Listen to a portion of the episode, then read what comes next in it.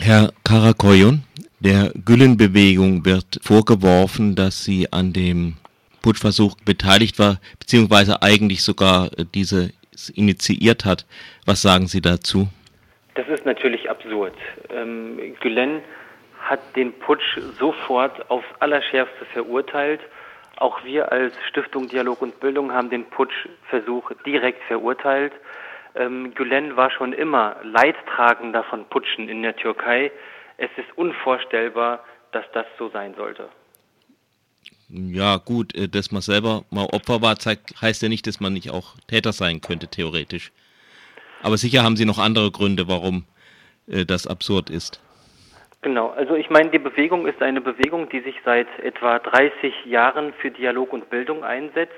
In diesem Zusammenhang hat sich Fethullah Gülen sogar für die Minderheitenrechte in der Türkei engagiert. Er hat sich mit jüdischen Vertretern getroffen. Er war in einem sehr engen Dialog mit den Vertretern der armenischen Kirche in der Türkei. Er hat sehr viele persönliche Treffen mit Adem Ateşyan, dem armenischen Patriarchen, gehabt, ähm, sodass klar ist, dass ein derartiger Akt niemals mit den Werten, für die Hizmet steht und für die auch Gülen steht, vereinbar sein kann. Nun, worauf beruht eigentlich der Streit zwischen Gülen und Erdogan, den es ja wirklich gibt? Ich sehe das Ganze nicht als einen Streit zwischen Erdogan und Gülen, sondern ich sehe hier einen Streit Erdogan gegen alle Andersdenkenden.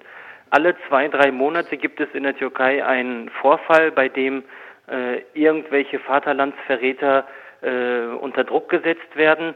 Bei Gezi war es Linke und Säkulare, mal sind es Kurden und mal sind es Gülen-Anhänger.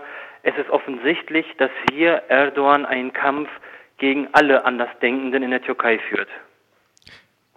Dabei wurde aber zeitweise also von äh, Gülen nahestehenden Medien wie der Zeitung Saman oder Taraf doch auch unterstützt. Also ich denke zum Beispiel an die Ergenekon-Prozesse, an den äh, Vorschlaghammer-Prozess. In den Zeiten, als Erdogan in der Türkei demokratische Reformen angestoßen hat, als er sich für die Minderheitenrechte stark gemacht hat, als er sich für eine Europäisierung der Türkei eingesetzt hat, hat auch die Hizmet-Bewegung Erdogan unterstützt. Gülen hatte schon immer zu Vorsicht geraten. Ähm, die Menschen in der Bewegung haben allerdings äh, das leider nicht so eindeutig gesehen und haben ihn sehr stark unterstützt. Allerdings sehe ich auch, dass mit seiner Abkehr von der Demokratie und vom Rechtsstaat äh, für viele in der Hizmet-Bewegung klar war, die Politik dieses Mannes, ähm, der die Gewaltenteilung aufhebt, der äh, Journalisten einsperrt, kann nicht mit unseren Werten vereinbar sein und äh, deshalb ähm, hat man sich dann gegen die Politik Erdogans gestellt. Aber Journalisten wurden auch vorher schon eingesperrt. Ganz genau. Also Erdogan ähm, hatte schon immer die besten Möglichkeiten äh, genutzt, um Kritiker mundtot zu machen. Und jedes Mal hatte er auch einen äh, Sündenbock. Und ähm, oft war es sogar so, dass die Hizmet-Bewegung als Sündenbock dann präsentiert wurde.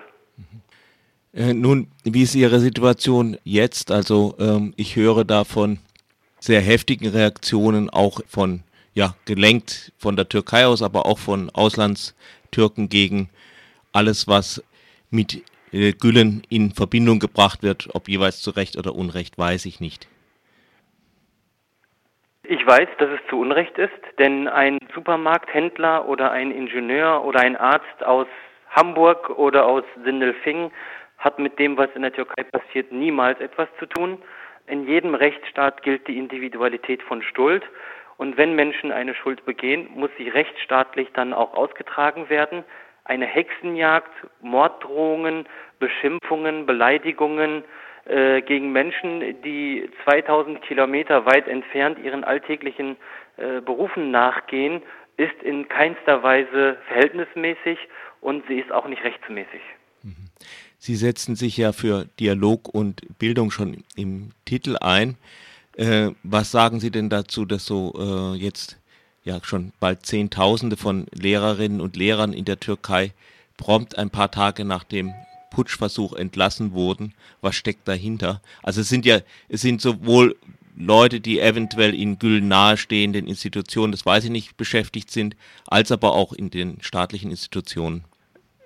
Ich glaube, dass Erdogan einen Krieg führt gegen alle Andersdenkenden. Und genau deshalb hat er jetzt diese Gelegenheit genutzt. Er hat diesen Putsch ja auch als Gottes Segen bezeichnet. Äh, er benutzt diesen Putsch jetzt, um alle Andersdenkenden in der Türkei mundtot zu machen. Und wenn ein Politiker einen Putsch, bei dem über 300 Menschen sterben und über 1000 Menschen verletzt werden, als Segen Gottes bezeichnet, kann man schon sehen, dass dieser Mann nicht mehr klar denken kann.